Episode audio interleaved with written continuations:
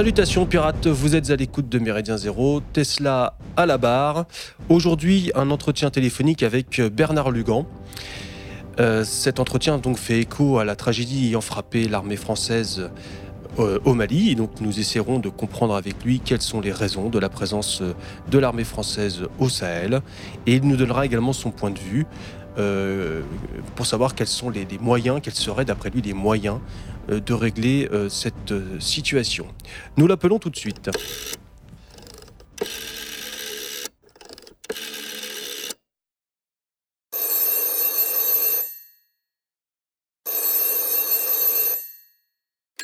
Monsieur Lugan, bonjour. Merci d'avoir, Bonjour. rép- merci d'avoir répondu à l'invitation de Méridien Zéro. Euh, Monsieur Lugan, vous êtes africaniste, historien, je le rappelle pour nos auditeurs, euh, spécialiste de l'Afrique, mais également géographe. Euh, vous êtes rédacteur également, rédacteur en chef au maga- du magazine L'Afrique réelle, et vous tenez un blog, le, le blog officiel de Bernard Lugan, le blog de l'Afrique réelle, que évidemment vous pouvez consulter sur Internet. Alors, Monsieur Lugan, euh, ce qui nous amène euh, à vous à vous inviter à parler avec vous, c'est tout simplement la tragédie qui a frappé l'armée française, puisque 13 militaires français, le 25 de- novembre dernier, sont décédés lors d'un accident impliquant euh, deux hélicoptères lors d'une mission dans le cadre de l'opération Barkhane. Alors, accident ou pas, on ne reviendra pas hein, sur les contextes et sur les, euh, raisons précises euh, de cet accident. Mais bon, voilà, ce qui nous intéresse, Monsieur Lugan, c'est de comprendre avec vous quelle est la présence militaire française au Mali et au Sahel. Présence militaire, je le rappelle, euh, qui est effective depuis euh, 2013, à la demande ou en tout cas avec euh, l'assentiment des autorités maliennes. Euh, et aujourd'hui, euh, la présence de l'armée française s'est élargie dans une, zone, plus grande, euh, incluant notamment le Niger euh, et le Tchad. Aujourd'hui, l'armée française, c'est 4500 soldats, épaulés par 13 000 casques bleus. Monsieur Lugan, vous écrivez dans votre, blog notamment et dans, magazine, dans le magazine L'Afrique réelle que la présence de l'armée euh, française n'est pas pour des raisons euh, économiques. D'après vous, euh, elle n'effectue pas une guerre pour des intérêts économiques, mettant en brèche un petit peu les accusations de néocolonialisme. Pouvez-vous développer sur ce point? Oui, là, nous sommes en plein fantasme, n'est-ce pas? Parce que entre les grands discours et la réalité, il y a un océan, un abîme. Non, pour, être simple, pour être simple, les pays du Sahel représentent moins de 0,25%, 0,25% du commerce extérieur de la France. Donc, euh, nous n'avons pas d'intérêts commerciaux avec euh, le Sahel. Deuxièmement, le fantasme de l'uranium. Euh, il y a 63 000 tonnes d'uranium qui sont produites dans le monde par an. Le Sahel en produit 1900 tonnes.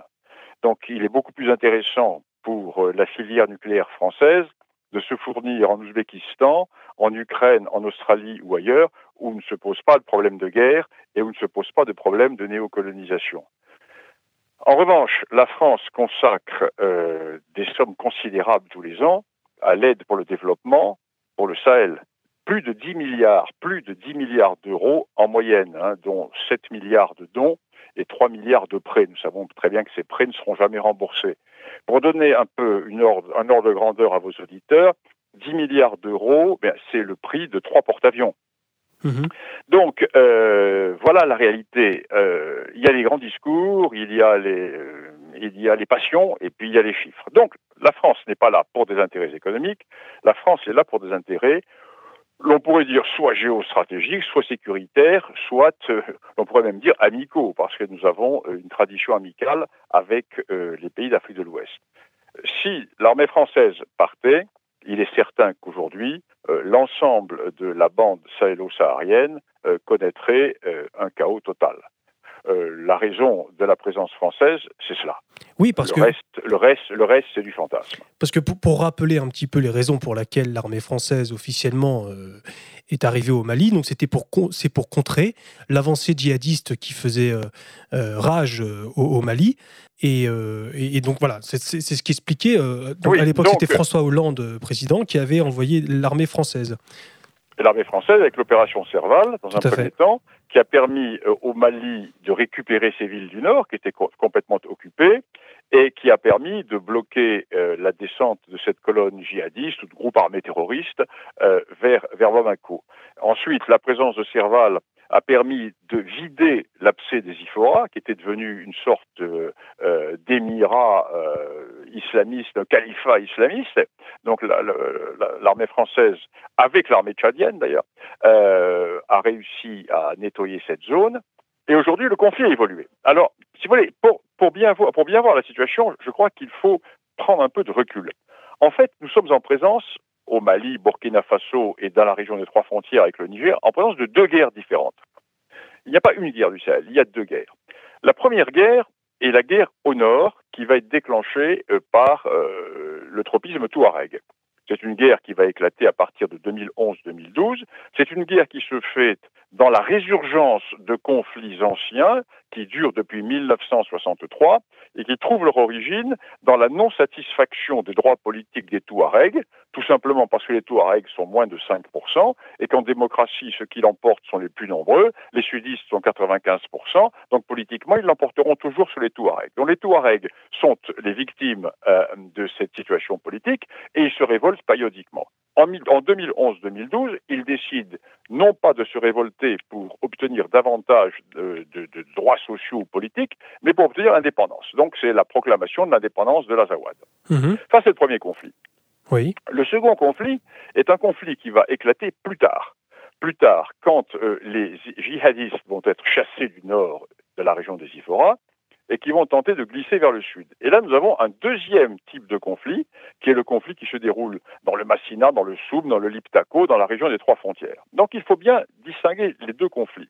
Le premier conflit peut être facilement réglé.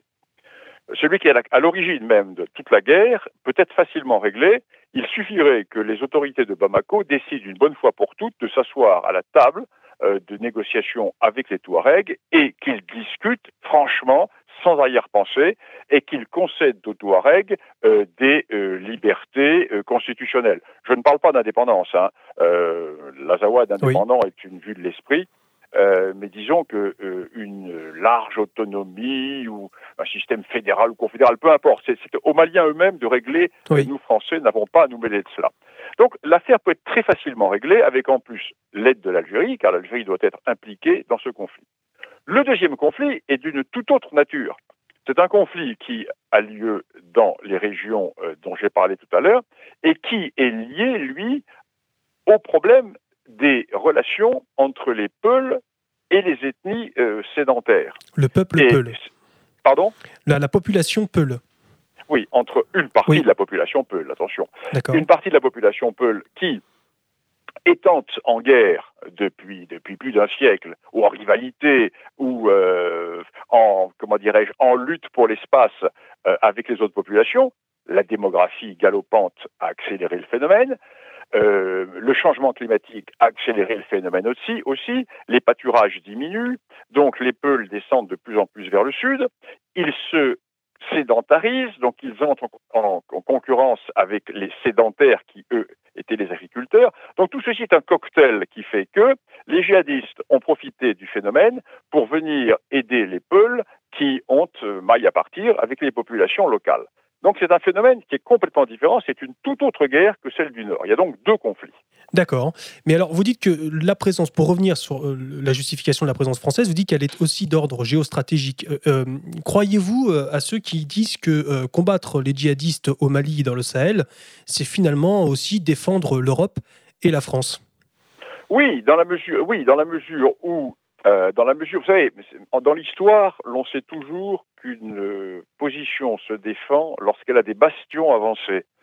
Lorsque vous êtes dans le donjon, euh, vous êtes fini parce qu'il suffit de miner le donjon et le donjon va tomber. Donc, euh, toujours les positions se défendent par des bastions et des positions avancées. Et il est certain que euh, la présence dans le Sahel empêche des circulations djihadistes, empêche des mouvements migratoires et surtout empêche également la contagion libyenne. Donc il est bien certain que c'est un intérêt tout à fait important. L'autre choix, il y aurait un autre choix qui serait à faire.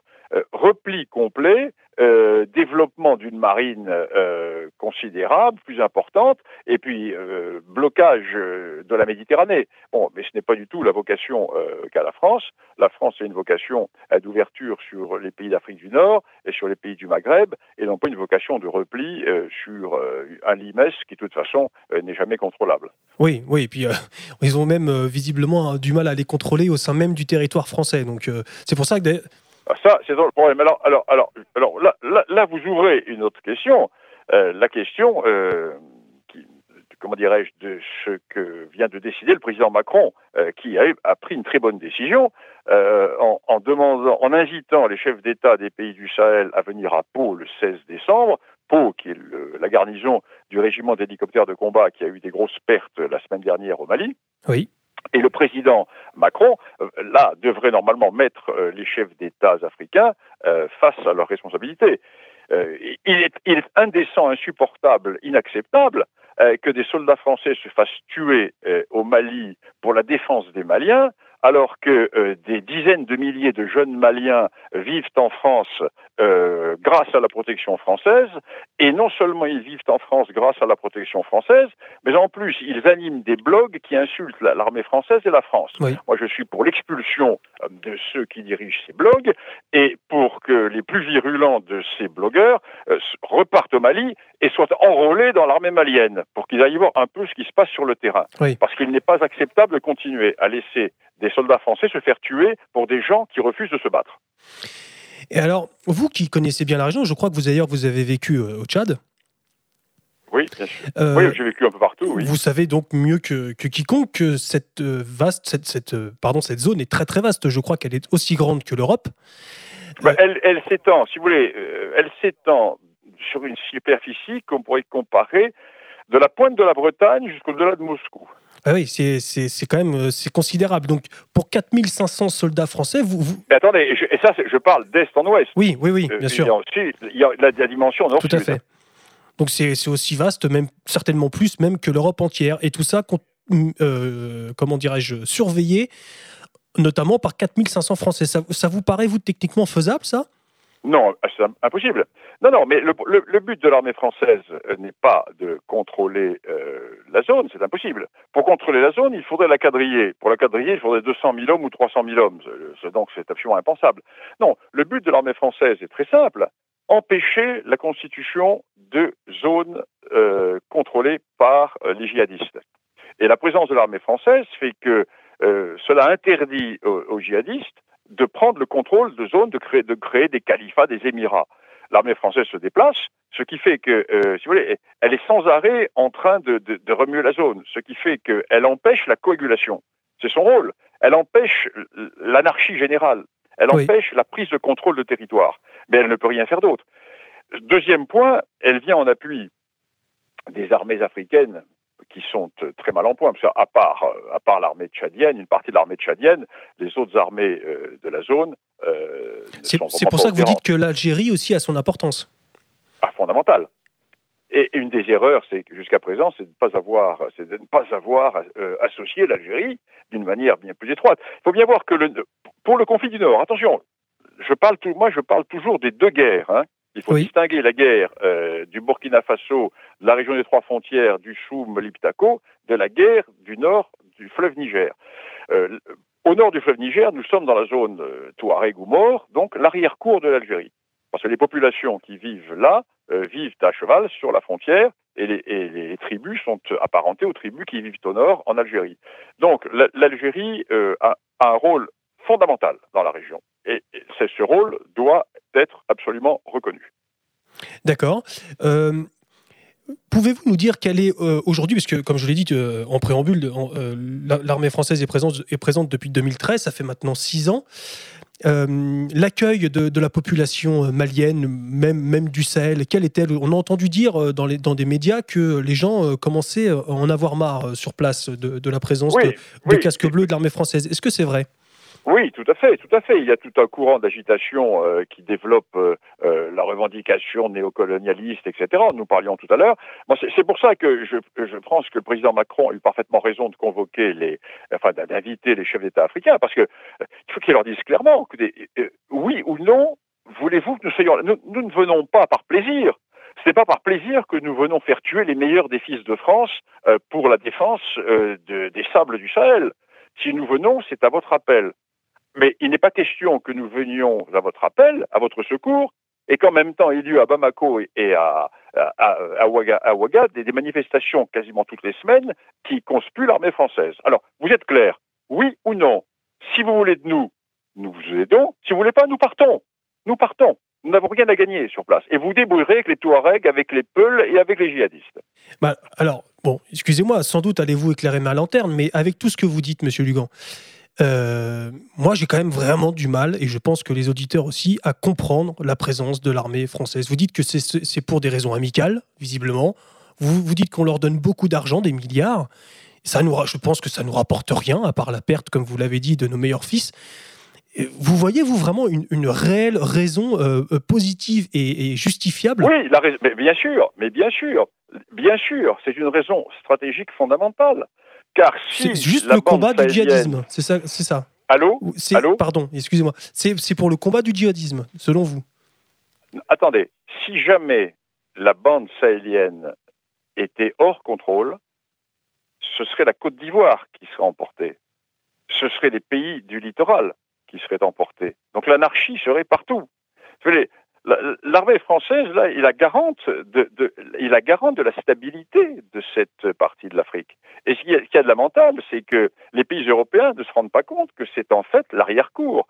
Euh, Bamako est à quelques heures d'avion de Paris. Euh, nous ne sommes plus à l'époque de la colonie où il fallait des semaines de bateaux et ensuite des caravanes pour arriver dans le cœur du Sahel. Là, en quelques heures, nous sommes, nous sommes, nous passons de l'Europe au cœur du Sahel. Donc, avec euh, le rétrécissement de l'espace et avec cette concentration euh, qu'on appelle la mondialisation ou autre, euh, les phénomènes sont complètement interactifs et interopérants. D'accord. Non, mais soyons, soyons clairs. moi, entre le fantasme et la réalité, euh, il faut bien voir les choses. Moi, je ne suis pas du tout, euh, dans cette logique de complotisme ou autre. Non, il n'y a pas d'intérêt. La France n'a pas d'intérêt caché au Sahel. C'est très clair. Nous n'avons que des coups à prendre, que des coups à prendre. Bien, c'est très c'est réjouissant. D'accord. Mais alors, euh, donc selon vous, donc si, j'ai bien compris, euh, le, moyen de pacifier donc cette région et de mettre un terme à tout cela, donc c'est une coopération plus importante avec les autorités et la population locale. c'est la condition sine qua non. Le moyen de mettre un terme à la guerre, c'est l'abandon de la démocratie. Bon, c'est l'abandon du système individualiste d'un homme, une voix parce que nous sommes dans des pays multi-ethniques. Dans ces pays multi-ethniques, les ethnies n'ont pas la même importance démographique. Il y a des ethnies qui sont plus nombreuses que d'autres. Or, en Afrique, le vote est ethnique, et à partir de ce moment-là, le vote n'est qu'un sondage ethnique grandeur nature. Ce qui fait que, imaginons que demain, il n'y ait plus de djihadistes. Imaginons que demain, les katibas djihadistes soient éliminés. Imaginons que dans la région du Liptako Soum Gourma, le mouvement euh, djihadiste Peul soit éliminé. Eh bien, ça ne changerait absolument rien, car il y aurait toujours la question Touareg, il y aurait toujours la question Peul. Les Touaregs sont 5%, ils seront toujours dominés par les 95% de gens qui ne sont pas Touaregs. Donc la seule solution c'est de trouver un système politique, mais ça ce n'est pas à nous de le faire, c'est aux Africains de le faire, qui permette euh, de garantir un minimum de droits politiques et d'existence politique aux groupes minoritaires. Mhm. Or, nous sommes en Afrique dans des mondes communautaires et nous avons plaqué sur l'Afrique une idéologie individualiste qui est l'idéologie du one man, one vote et des droits de l'homme. Donc ça ne peut pas marcher. Le règlement du problème se trouve dans la redéfinition constitutionnelle des systèmes politiques africains. D'accord. Quel avenir voyez-vous euh, à cette région, Monsieur Lugan? Ah bien, si, la si, la démographie n'est pas contrôlée, je vois l'apocalypse. Parce que lorsque... Et l'apocalypse pour l'Europe aussi, peut-être? L'apocalypse, d'abord, d'abord, d'abord pour l'Afrique. Bien sûr, bien sûr. D'abord, les migrations vont se faire, vont se faire régionalement et, également pour l'Europe. Mais déjà, l'apocalypse. Vous pensez qu'un un pays, comme, le Niger, le Mali, n'est pas un pays complètement aride. Hein. Euh, le sud du Mali est, une zone fertile, hein. euh, tandis qu'au Niger, la situation est différente. Hein. Et dans un pays comme le Niger, euh, où la bande agricole est excessivement étroite, ben, nous avons une multiplication de la population qui fait que nous allons nous retrouver avec des millions d'habitants. Le Sahel va bientôt, la partie du Sahel ouest, entre le lac Tchad et, l'Atlantique, va bientôt avoir plus de 150 millions d'habitants. Ce qui fait que là, nous sommes véritablement face au grand défi. Alors, dans ce grand défi, nous allons avoir l'accentuation de tous les conflits dont je vais parler tout à l'heure, avec euh, euh, lutte pour le sol, lutte pour l'espace, lutte pour les pâturages, lutte pour l'eau, etc. Euh, sans, parler de la pression sur l'environnement, le biotope qui est détruit, euh, les, arbres qui sont, brûlés pour faire du charbon de bois, les trois quarts euh, des cuissons alimentaires dans cette zone sont faites au charbon de bois. Donc nous avons, si vous voulez, euh, une mort, une mort progressive du milieu, et tout ceci va déboucher sur l'apocalypse. C'est bien certain. Donc il y a des urgences à prendre, des urgences démographiques mais personne ne les prend, ces urgences démographiques. Ce sont aux, autorités locales de les prendre. Le poids, pardon Ce sont certainement aux autorités locales de les prendre. Oui, mais elles ne le feront pas Bien à cause du poids de la religion. Bien sûr. Le poids de la religion est tel qu'elle ne peut pas le faire. Euh, le chef d'État de ces régions qui parlerait de contrôle des naissances finirait pendu. Bon, donc, euh, c'est pas de la peine. Donc, euh, la situation est excessivement grave. Alors ensuite, le deuxième, le deuxième problème, oui.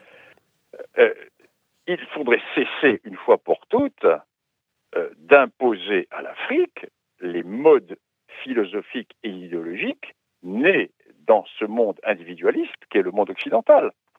Euh, les indépendances ont eu lieu, il y aura bientôt 60, plus de 70 ans.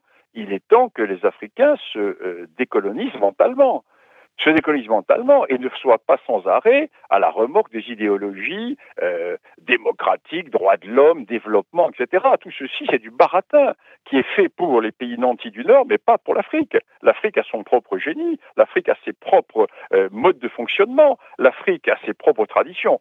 Il est temps que les Africains se décolonisent et n'attendent pas tout des Européens.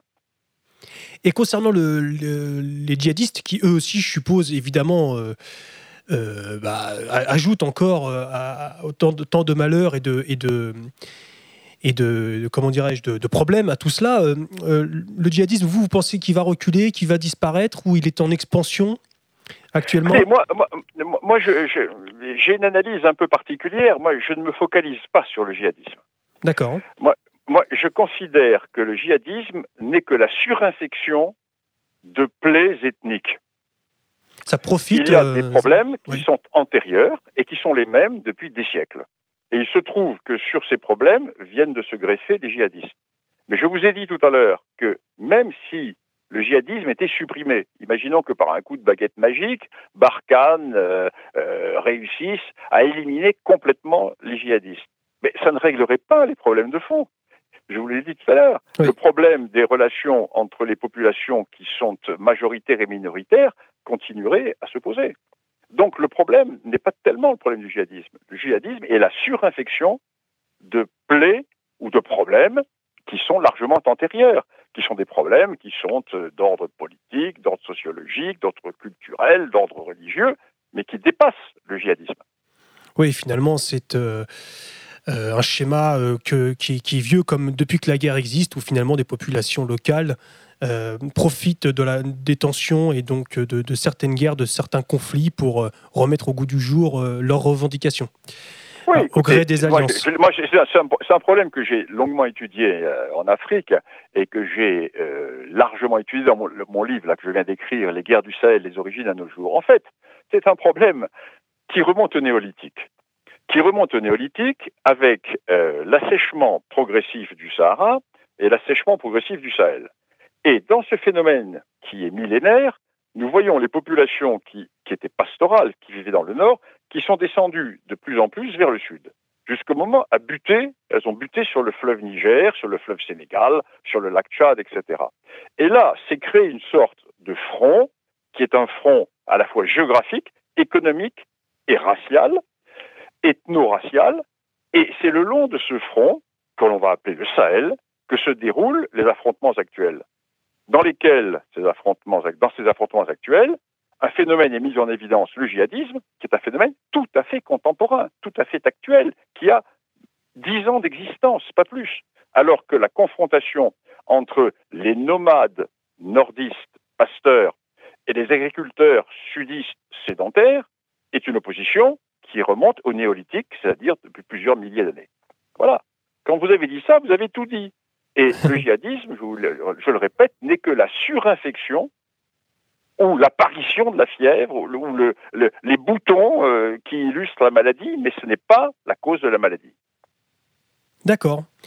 Eh bien, écoutez, je pense que, à moins que vous ayez un mot euh, de conclusion, un point sur lequel vous souhaitiez euh, appuyer, Monsieur Dugan. je pense qu'on a fait le tour donc de, de, la question. J'aimerais aussi, euh, j'aimerais euh, rappeler euh, à nos auditeurs votre ouvrage Les guerres du Sahel des origines, des origines à nos jours, hein, édité par l'Afrique réelle, que vous retrouverez sur le blog officiel de Bernard de Lugan, le blog de l'Afrique réelle.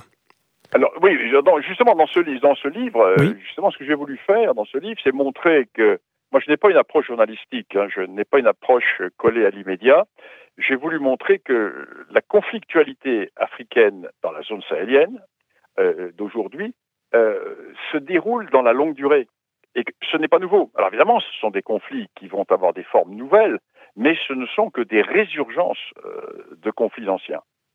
Très bien. Quelle est votre actualité, Monsieur Lugan? Avez-vous une actualité littéraire? Il y a bien sûr votre magazine, l'Afrique réelle, que vous pouvez peut-être, si vous souhaitez, présenter en quelques mots. Oui, mais oui, l'Afrique réelle, qui est une revue que j'avais publiée pendant dix ans sous forme euh, papier, que j'avais interrompue et que j'ai euh, relancée maintenant, ça fait la onzième année, euh, par Internet. Donc c'est une revue par Internet qui est publiée tous les mois où je donne mon interprétation, mon analyse de l'actualité africaine. Et je pense que vos auditeurs ont compris à travers ce que j'ai dit que j'ai une approche un peu particulière de, de, la de l'actualité africaine. Oui, oui, mais les, nos auditeurs vous connaissent bien et vous apprécient beaucoup, euh, Monsieur Lugan. et, Écoutez, merci, Ils pourront donc retrouver cette revue euh, tout simplement en tapant sur euh, Internet. il suffit de taper le Bernard Lugan, blog officiel de Bernard Lugan, l'Afrique réelle. Voilà, tout, simplement. Merci, Monsieur Lugan, d'avoir répondu à l'invitation de Méridien Zéro. Et puis, je vous dis à très bientôt. Vous, êtes, vous serez toujours les bienvenus à cette antenne. Eh bien, vous saluez vos auditeurs. Merci. Au revoir, merci.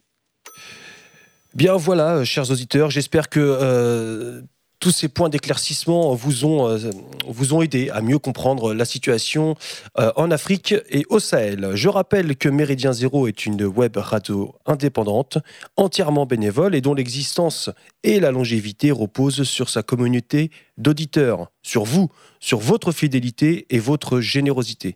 Cette générosité, vous pouvez la manifester par un don, notamment par Tipeee, en vous rendant sur le site internet de Méridien Zéro, et donc euh, effectuer, dans l'idéal, un versement mensuel sur Tipeee.